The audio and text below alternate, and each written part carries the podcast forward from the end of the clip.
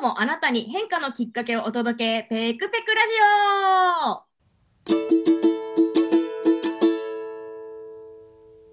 い、こんにちは。インタビューを通して自分取材をサポート中のペクです。この番組では毎回様々なゲストをお招きしてお話を進めていきます。テーマは25歳の自分にメッセージを送るとしたら、なお、現在収録はすべてオンラインで行っております。ややお聞き苦しいところもあるかもしれません。今回のゲストは、インドでご活躍されている福岡さんにお越しいただきました。どうぞ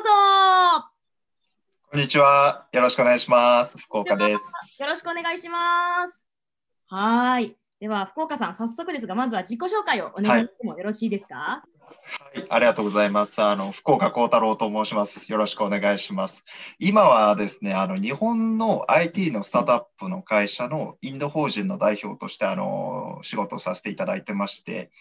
あの会社はこうまだインドって結構スマホとか持ってない人多くて、まあ、こう情報に接する機会がない人が多いので、まあ、そういう人たちがこう情報にアクセスすることができるようになるためにこうスマホなりタブレットなりを販売して届けていくというあのそういったミッションのもと仕事をしております。はい、ありがとうございます。ね、とっても素敵なミッションをお持ち、実はですね、以前あの取材でお会いしたことがあるんですけれども、はいその時にたくさんあのお仕事の話も伺ってですね、すごい素敵なミッションと、ね、共にいつもお仕事をされているということをあの私も存じております。恐はい。れ入ります。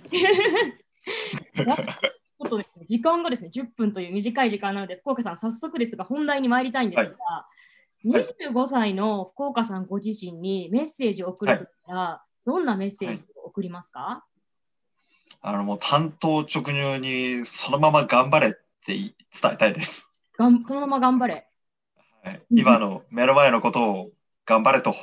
伝えたいです。うんうんうん。なるほどですね。そう思う、そうですね、理由とか背景みたいなところってもう少し詳しく教えていただけ、い、ただいたりできますか？はい、えっと、まあ、25歳の自分って考えたときに、まあ、当然その1年間あるじゃないですか。うん。で、その25歳の時僕何してたかなって今30歳で振り返って考えると、スタートが仕事がない状態で始まってまして、あのバックパッカーが終わって、まだ1社目に入る前の状態で始まっててうん、で、あの、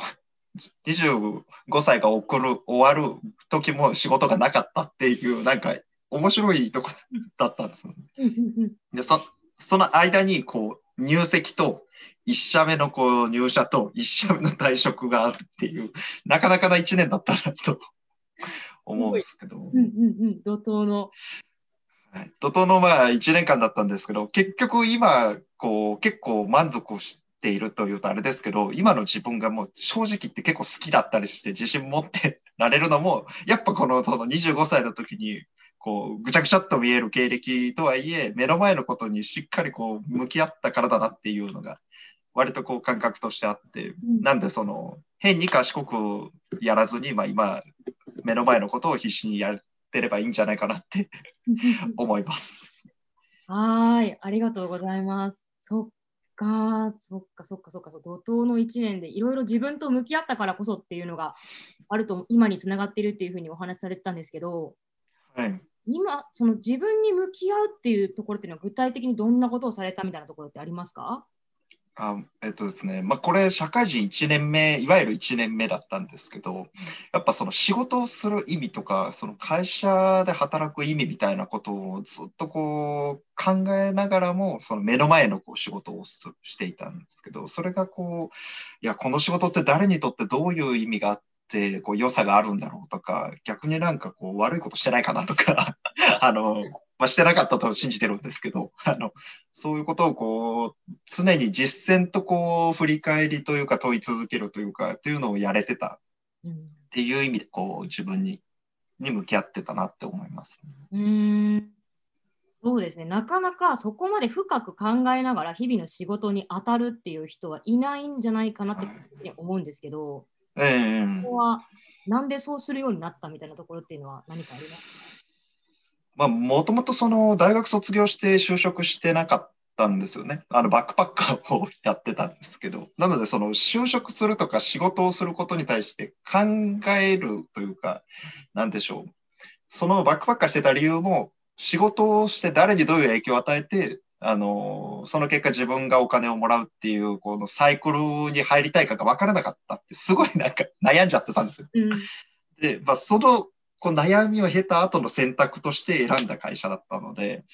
まあなんかその果たしてこれはその自分が就職をしなかったっていう覚悟に対してこうちゃんと正しく向き合えてる仕事なんだろうかみたいなのはな悩み半分考え半分みたいなのはずっとありましたね。うーん。そっか。その最初に悩んで就職しなかったっていうところで、あのなんでしょう就職に至る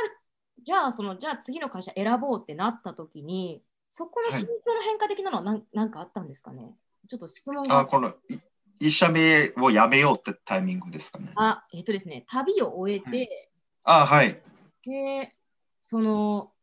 何かしらこう決断なんだろう今までの悩み、はい。一旦ちょっとこれなら見出せそうだなって思ったからはい。みたいな決断をしたと思うんですけど、そうですね。結構難しくて、その自分の中では、その、まあ、世界中にある、簡単に言ってしまうと貧困というか、こう、機会がない人に機会を与えたいなっていう、そのためのこう手段として仕事したいなって思ってたんですけど、ただ実際に最初入った会社が、まあ、専門商社で、まあ、一部そういう活動にもつながると思いつつも、どっちかというと、なんかその、大学のご縁というか、あの、たまにあるそのご縁至上主義というか、そういう、あの、ちょっとモードに入ってまして、それで、あの、せっかくこうご紹介いただいて、内定もいただいた会社を蹴るなんて、なんてこう風切りだみたいな、あの、ことをすごい真面目に考えた時で、それであの入ったっていうのは正直あります。うんそっかそれでそのあじゃあやっぱなんとなく自分のこのミッション的なところと違うなっていうのではい。しようみたいな感じになったそうですね、そうですね。うんはい。退職の理はもうそれでした、ね。あー退職して次の行動に移る時とかなんでしょうね、でも本当にその年そのせっかく会社を辞めるとか、まあご結婚とかもそうなんですけど、多分すごいいろんな転機が重なっててそれのはい特に何が今につながってるっていうのとかって何かありますか？難しいですね。全部つながってるといえばつながってると思うんですけど、やっぱその仕事をする理由というか、仕事をする目的というか、あくまで仕事も会社も手段であって、その先にこう影響を与える人だったり、まあ、目的だったり、おすごい大きいこと言ってしまうと、理想のそれぞれの社会みたいなものをこうなんか考えるのと実際に実地でこう仕事をしてかつその辞めるとかって結構しんどいこううん。交渉 交渉というかなんか ああったりするしたんですけど。そのなんか個人的な辛さとの葛藤みたいなのはあってもそれでも自分は辞めたっていう